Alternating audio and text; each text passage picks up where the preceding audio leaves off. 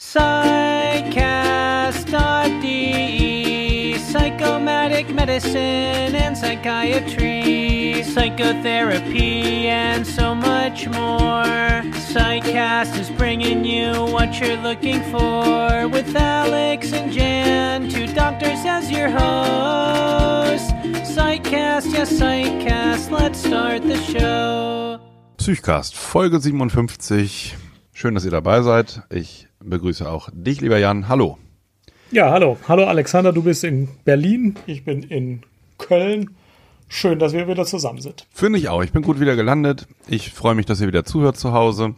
Und wir haben uns zur Erholung jetzt, um mal so langsam in die Herbstzeit, in die, oder richtig in den Winter dann langsam zu kommen, uns ein gemütliches Thema äh, für heute ausgesucht, das die Dagmar vorgeschlagen hat. Dagmar, vielen Dank für den Themenvorschlag. Du hast gesagt, ähm, sprecht doch mal über gute Gewohnheiten. Was kennt ihr so für gute Gewohnheiten? Welche guten Gewohnheiten schätzt ihr dann so? Und das wollen wir heute mal machen. Ja, Dagmar, bestes Thema von allen, finde ich auch. Und deswegen haben wir es auch sofort rausgegriffen. Wir starten einfach. Meine erste gute Gewohnheit. Die ist ganz toll. Und zwar ist das einfach wirklich nicht schlecht über Abwesende reden. Das ist eine Top 1A Gewohnheit, weil man das gar nicht leicht machen kann. Also ich glaube, das kennen alle, wenn man mit mehreren zusammensitzt und über einen Abwesenden gelästert wird, dann ist es sehr leicht, in das Lästern einzusteigen. Und ähm, ich mache das auch manchmal, ähm, aber ich weiß eigentlich, dass ich das nicht will. Mhm. Und ich weiß, dass das auch nicht gut ist. Und ähm, manchmal erinnere ich mich dann dran und denke mir, nee, jetzt mache ich das nicht. Ich rede einfach nicht schlecht über Abwesende. Klar kann man mal einen Fehler kritisieren oder so, aber dieses typische Lästern, ich versuche das so wenig wie möglich zu machen und wenn ich mich dabei ertappe, denke ich mir, eigentlich mache ich das nicht. Äh, wenn man sich das ähm, zu eigen macht, ist man ein besserer Mensch. Ja. Wichtiger Punkt schwierig, ne? Natürlich im Alltag ja. durchzuhalten und äh, man lässt, es ist ja auch ein Strudel dann, ne? Man bestätigt sich ja eigentlich in dem Moment mit mehreren häufig das Gegenteil. Also man bestätigt sich gerade, dass man das jetzt doch mal gerade so machen kann. Ja. Ja. Und das ist natürlich eine Falle so ein bisschen. Ja. Weil in dem Moment sagen alle, naja, ich habe ja eigentlich diese gute Gewohnheit, aber es höchst ja bei den anderen, ach, dann sage ich kurz auch was dazu und so, aber wäre ein wichtiger Punkt. Also sehr, sehr wünschenswert, ja. Alex, du bist dran. Warum eigentlich?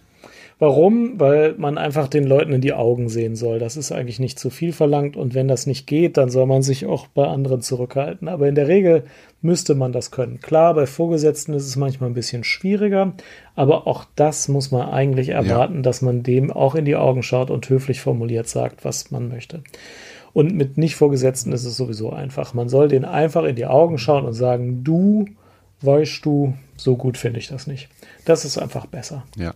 Und ich glaube, ein anderer Grund ist vielleicht ja auch, dass häufig ähm, wenn man schlecht über andere denkt oder andere äh, zu Unrecht kritisiert oder schlecht über andere redet, dass das häufig äh, eigene Negativität ist, die man auf andere projiziert.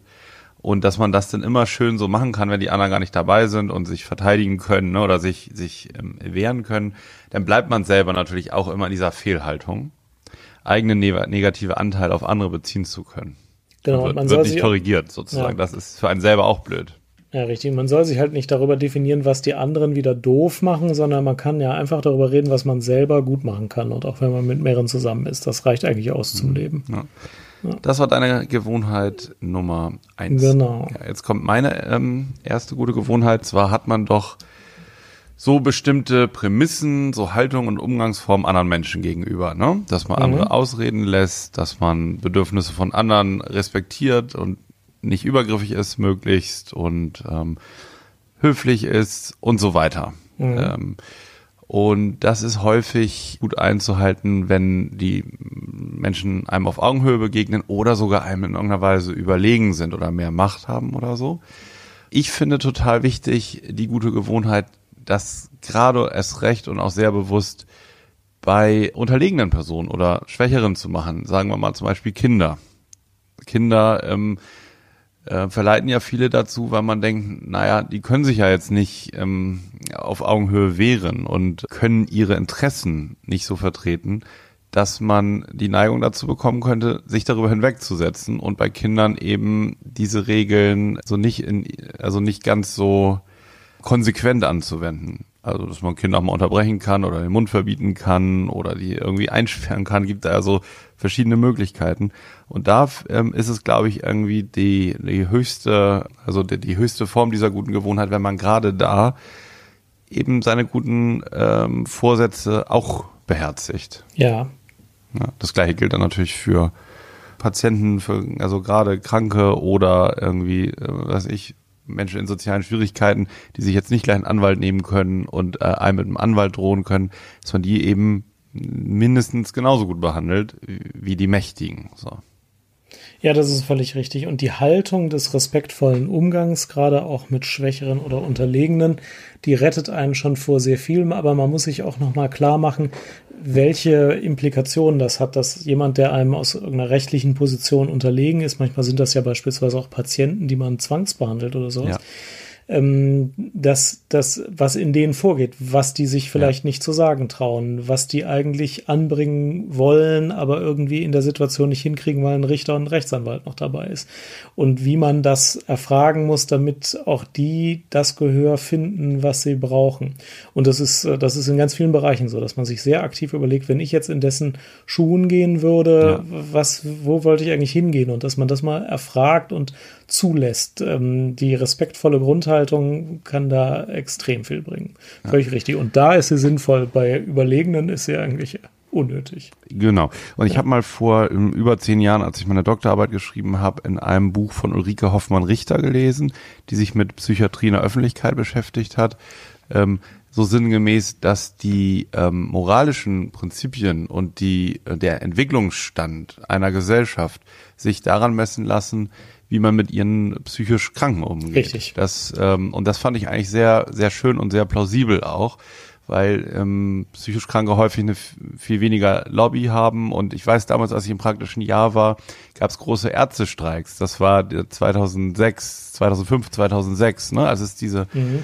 diesen großen Umbruch gab über den Marburger Bund, wo Ärzte dann doch mehr verdienen wollten und das AIP abschaffen wollten alle streikten damals in Hannover und ich war gerade im PJ in der Psychiatrie, die haben alle nicht gestreikt und so, ich wollte das verstehen. Ne? Und dann haben die mir erzählt, dass es eben nicht die Privatstation ist, wo die ja, die, die ähm, Privatpatienten äh, liegen, die sonst mal ihren Mann anrufen, der irgendwie ein befreundeter Chefarzt ist von, von dem Klinikleiter oder so, ne, sondern ähm, dass die eben jetzt auch darauf angewiesen sind, dass die Behandlung weitergeht und ähm, ja, eben nicht so die Lobby haben und mhm. ähm, ja, dass es, dass es eben gerade da eine besondere Wichtigkeit hat, auch dem ja, den ethisch-moralischen Prinzipien des Arztseins ähm, da zu folgen, fand ich total interessant. Mhm. Ja, Gut. Okay, nächster Punkt. Jetzt kommt dein zweiter Punkt, oder? Ja, mein zweiter Punkt. Und der heißt Tagebuch schreiben vor der Handlung.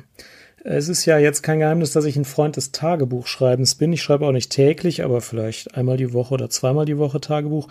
Und normalerweise setzt man sich ja abends äh, hin, wenn alles schon gelaufen ist und schreibt dann, wie es gelaufen ist oft auch, wo man Sorgen, Nöte, Schwierigkeiten hat und schreibt die auf.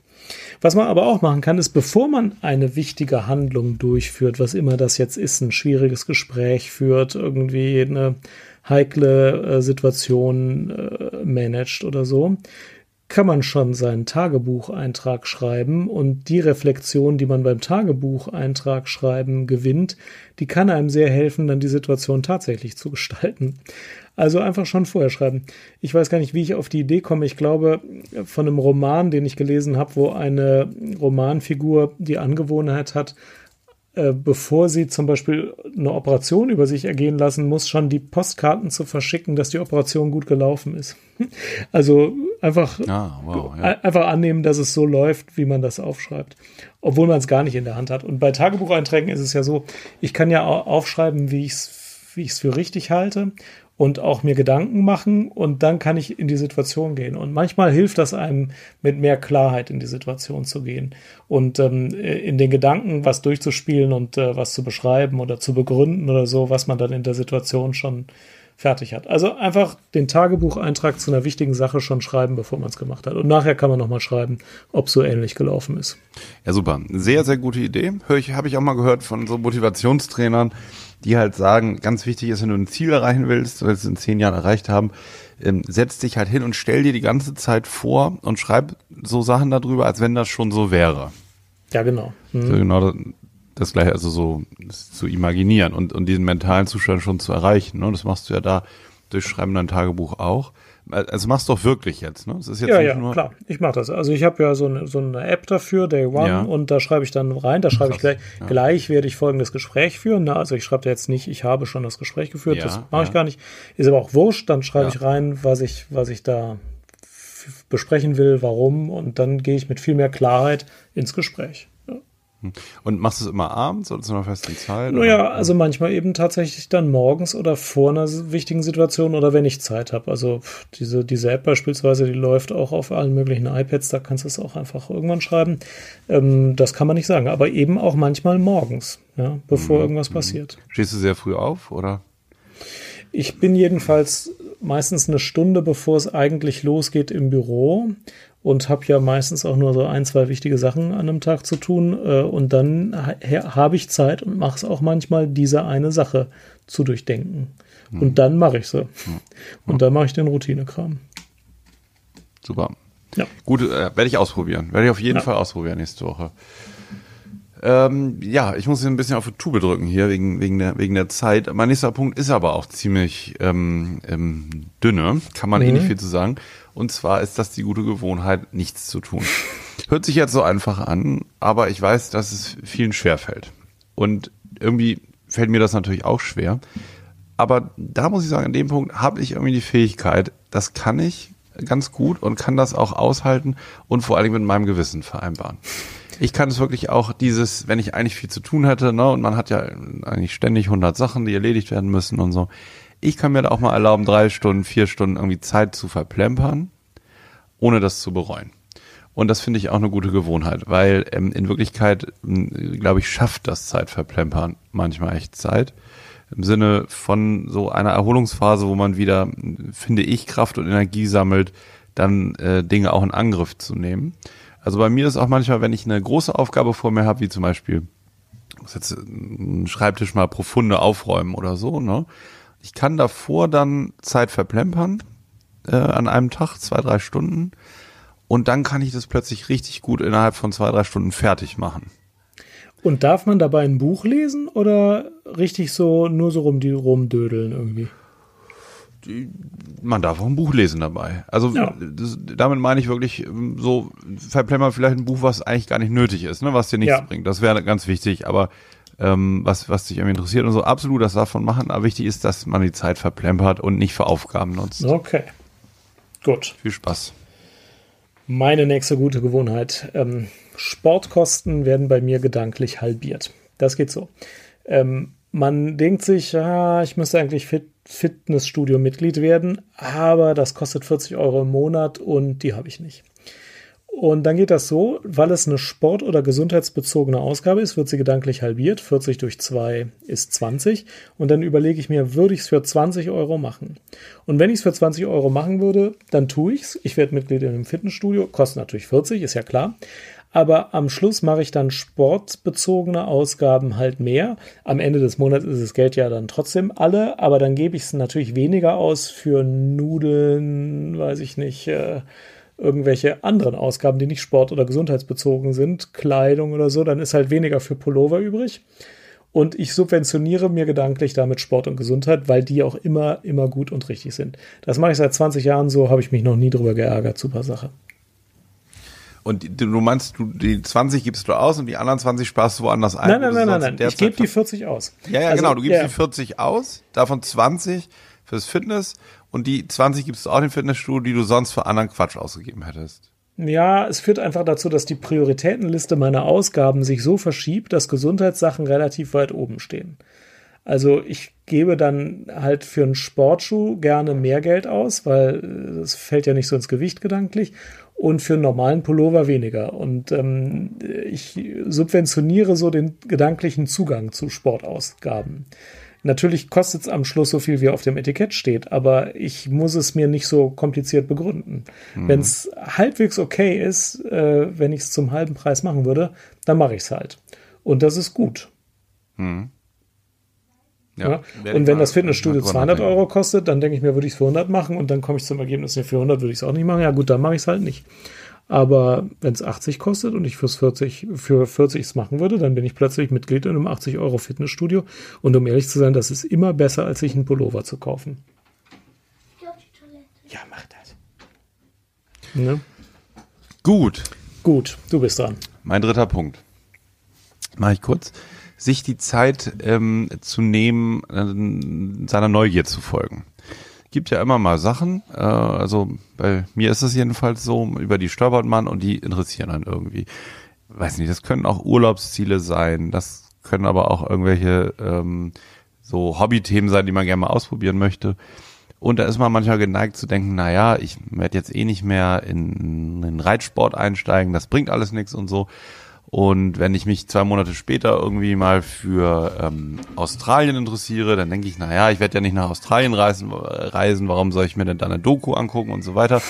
Und ich werbe dafür, sich Zeit dafür zu nehmen, der eigenen Neugier zu folgen und diesen Sachen mal näher auf den Zahn zu fühlen. Also so da zu recherchieren und auch die Dinge mal tiefer zu ergründen, die einem jetzt nicht unmittelbar einen Zugewinn bringen. Weil ich finde das zum einen sehr erholsam, man lernt immer sehr viel neue Sachen dazu und manchmal ähm, verbinden sich dann auch Themen miteinander und ähm, es lohnt sich häufig, finde ich, da so Impulsen, die man hat, zu folgen und mehr über die verschiedensten Dinge zu erfahren. Und man denkt immer, das werde ich nie mehr gebrauchen können. Und drei ja. Tage später weiß man, ja, hätte ich das jetzt nicht gelesen, wüsste ich jetzt in dieser Situation nicht diese Lösung. Genau ja, so ist es. Ja, ganz genau. Also, Finde ich auch. Richtig. Sehr gut. Nächster Punkt. Man muss immer eine Sporttasche im Auto haben. Ich habe eine im Auto, eine im Büro, eine zu Hause, immer fertig gepackt. Und immer fertig gewaschen. Immer alles. fertig gewaschen, gepackt, alles drin. Ich habe 17 Paar Schuhe, weil die kosten ja nur halb so viel für mich. Und 17 Paar T-Shirts, 17 Paar Hosen, 17 Paar Socken. Die sind immer in diesen 17 Sporttaschen. Überall steht eine. Mhm. Und wenn ich, wenn irgendeine Besprechung ausfällt, ich habe plötzlich zwei Stunden Zeit, dann muss ich nicht überlegen, habe ich heute eigentlich eine Sporttasche dabei, sondern ich habe ja immer überall eine. Und dann kann ich einfach Sport machen. Super Sache, immer machen, lohnt sich. Prima. Fertig. Du bist dran. Top. Ich sage mal, es wäre eine gute Gewohnheit, ähm, sich bei Kritik nicht reflexartig zu verteidigen. Und zwar sozusagen unter der Überschrift, ähm, es geht nicht immer nur um mich oder an die eigene Person sozusagen mal zurückzustellen. Ne? Wenn jetzt ein Kollege kommt mhm. und sagt, na, wollte mal mit dir sprechen, du hast das ja so und so gemacht und ähm, aus dem und dem Grund ähm, habe ich da dies und jenes Problem damit. Da finde ich es total gut, sich das mal anzuhören, ähm, sich damit auseinanderzusetzen, auch wenn reflexartig der Gedanke vielleicht kommt, ich hatte ja guten Grund oder ähm, ich, ich habe das ganz anders wahrgenommen, ne? oder so war das nicht. Da gibt's ja häufig so Reflexe.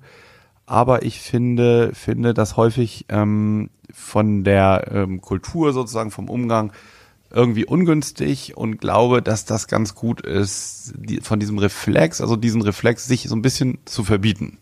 Und ne, wenn jetzt jemand kommt und sagt, also, also da haben sie einen Termin irgendwie vergessen und das ist ja alles ganz schlecht und so geht das nicht und so, sich mal damit zu beschäftigen, ohne so in den Vordergrund zu stellen, ja, ich bin ja aber eigentlich gar nicht so schlecht und ich bin ja eigentlich ganz pünktlich und das war eine große Ausnahme und so, sondern sich mal mit dem dahinterliegenden, ähm, mit der dahinterliegenden Wahrnehmung, die ein anderer vorbringt, ernsthaft zu befassen und eben sich da mal rauszunehmen. Das finde ich für beide Seiten sehr erholsam das braucht mindestens genauso viel gedankliche Stärke wie tatsächlich nicht über Abwesende schlecht zu reden und ist sehr gut. Man muss gedanklich, also man muss das ja. aufmerksam denken und bewusst sich machen.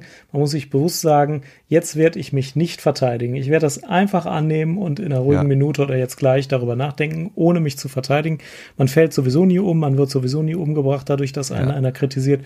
Und wenn man sich entscheidet, aber man muss das aktiv denken, man muss sich denken, ich werde jetzt angegriffen, ich werde mich jetzt nicht verteidigen.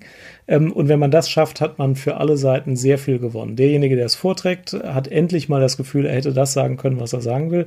Man selbst hört es sich an und oft ist ja eben doch was dran und äh, wenn nicht, ist auch nicht schlimm. Ähm, also wenn man das schafft, hat man auch sehr viel gewonnen. Finde ich auch total mhm. guter Punkt. Und wenn wir über hier psychische Gesundheit oder Psychohygiene sprechen, ne, mein nächster Punkt hat auch so diese, diese Nebenüberschrift, es geht nicht um mich. Ich glaube, die Sachen, wo man sich zurücknehmen kann, gerade heutzutage, ähm, sind immer gut. Das ist, kann nicht der falsche Weg sein. Sag mal, was ist der nächste Punkt? Der nächste Punkt ist nämlich bei mir, so Dinge zu tun, eine gute Gewohnheit zu haben, wie zum Beispiel sich was Schönes zu kochen oder anderen Menschen was Schönes zu kochen oder zu Gärtnern oder Möbel selber zu bauen oder was zu basteln, was auch immer. Irgendwas zu machen, was hinterher da ist. Ne? Also irgendwas, ähm, ähm, das hat ja auch so mit Potenz zu tun, also irgendwas zu machen, was hinterher da steht sozusagen, sein Potenzial zu entfalten weil das ist das Gleiche. Da geht es in dem Moment nicht um einen selber, sondern es geht um das Essen, das man zubereitet und das ja. dann hinterher da ist, das vielleicht dem anderen gut schmeckt. Oder ich baue einen Stuhl oder ich baue einen kleinen Hocker ne? und dann geht es um diesen Hocker und es geht nicht die ganze Zeit um mich, weil das ist häufig ähm, das ist irgendwie so ein Hemmschuh, ne? wenn man überlegt, naja, ich könnte ja Tischlern und wie ich das dann mache und dieses, also diese Bezogenheit auf sich selbst, ähm, die man ja häufig sieht. Und da kommt man wunderbar drüber hinweg, wenn man sich so in den Dienst so einer Tätigkeit stellt und dann geht es eben um den Hocker. Und das ist sehr, sehr erholsam und gibt viel mehr Selbstwertgefühl und Selbstbewusstsein, als es immer zu überlegen, was das jetzt mit mir selber zu tun hat. Das war der zweite Punkt. Sehr gut. Gut, mein letzter Punkt ist ähm, Monotasking. Früher war es ja immer so modern zu sagen, Frauen können besser multitasken als Männer. Die Wahrheit ist, Menschen können überhaupt nicht multitasken. Menschen können nur schnell zwischen zwei verschiedenen Aufgaben hin und her wechseln und es ist immer Murks.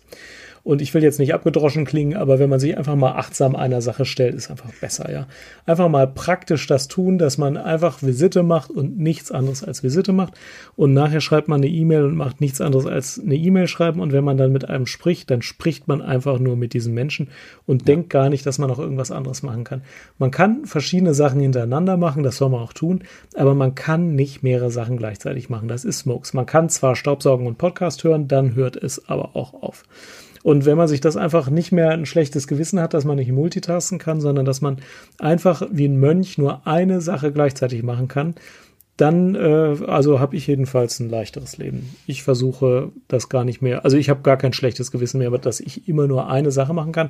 Da brauche ich eine Pause und danach mache ich was anderes. Fertig. Top. Top. Gute Sache. Gibt es da auch eine App für? Äh, ne. Monotasking-App? Monotasking-App wäre gut, gibt's nicht. iMonotask. Pass auf, willst du mit dem Fundstück der Woche anfangen? Kann ich machen. Ich war in New York, Jan. Ne? Du hast Sehr ja gut. das Interview gehört, hast ja, du gesagt. Also ähm, total genau. interessant. Ich habe noch ein paar andere Sachen gemacht. Und zwar ähm, war zufällig in der Woche ein total interessanter Vortrag von einem James Strain, heißt der, hat sich selber Jim genannt und war so ein emeritierter Professor von, von einer Medizinuni, Mount Sinai Hospital in New York, ne, in Manhattan. Und der hat einen Vortrag gehalten über äh, psychosomatische Medizin äh, in den USA. Mhm. Und ähm, also erstmal war das ähm, sowieso total interessant, wie, wie, da, wie das da so abgelaufen ist. Aber da blogge ich mal in Ruhe drüber. Ich fand eine Sache sehr, sehr interessant, was er erzählt hat, was Jim erzählt hat, und zwar ähm, haben die im Mount Sinai Hospital ähm, ziemlich lange schon so versucht, auch Psychiatrie, also ähm, CL-Psychiatrie, ne? Consultation Liaison Psychiatrie, Mhm. Spricht man das so aus, oder? Klingt in meinen Ohren jedenfalls sehr professionell. Aha, okay, ich, ich kenne das jetzt nicht so, aber das wird ja häufig so genannt, wenn, wenn äh, Psychiatrie durch Konsile so in den klinischen Alltag der somatischen Fachrichtung mhm. integriert ist. Und in den USA gibt es keine psychosomatische Medizin als eigenes Fachgebiet und ähm, äh, deswegen ist das so mehr so irgendwie so ein Mittelding zwischen Psychiatrie und Innere. Also der alte Professor hatte auch diese beiden Qualifikationen, war im Übrigen auch, äh, was die guten Gewohnheiten angeht, ne, so interessiert, dass der jedes Land der Welt bereist hatte. Das wurde bei seiner Ankündigung gesagt, inklusive Nordkorea. Und überall, auch gerade in Entwicklungsländern, ähm, einfach so eine ähm, biopsychosoziale Medizin vertritt ne, und da auch geholfen hat in Weiterbildung und so. Menschen davon zu überzeugen, eben diese äh, beiden Facetten, körperlich und, und seelisch irgendwie zu berücksichtigen.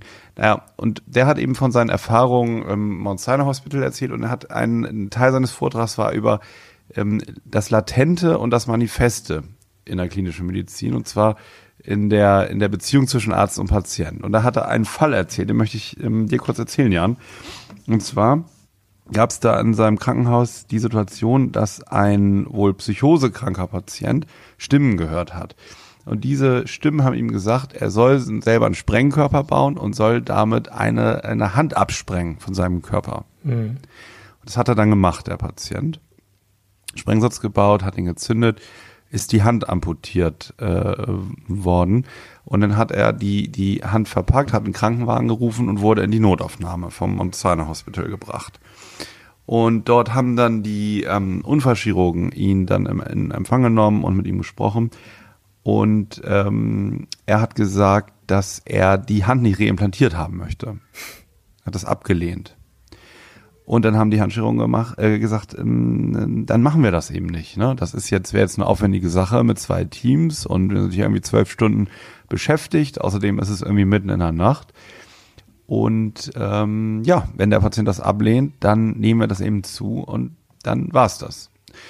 Und dann haben die ein bisschen mit dem gesprochen, waren sich dann aber doch unsicher und haben die Psychiater dann dazu gerufen. Ja. Ne? Und dann kam er, kam Jim und ähm, hat sich das kurz angehört und hat gesagt, naja, ihr müsst die Hand schon wieder annähen. So, ne? Und ähm, insbesondere hat er dann nochmal gefragt, wie der Patient denn nun ins Krankenhaus kam. Und dann hat er nochmal erzählt, dass er das eben so gemacht hat mit dem Sprengsatz. Und dann hat er seine Hand irgendwie eingepackt und hat sich im Übrigen auch ähm, den Arm verbunden. Auch was ja heute eigentlich nicht mehr empfohlen wird, sich eine Blutsperre an den Arm mhm. gemacht und hat dann selbstständig die 112 gerufen. Und deswegen meinte er, er ähm, würde jetzt schon sagen, würde dringend darum bitten, dass die Handschirurgen ihm die Hand wieder annähen und hinterher würde er den dann auch übernehmen, auch für Psychiatrie und den natürlich antipsychotisch behandeln und diese Sachen. So. Hm, naja, dann haben die so hin und her gezögert und haben das dann zähneknirschend gemacht, aber das war wohl alles ähm, nicht sehr harmonisch dann. Ja.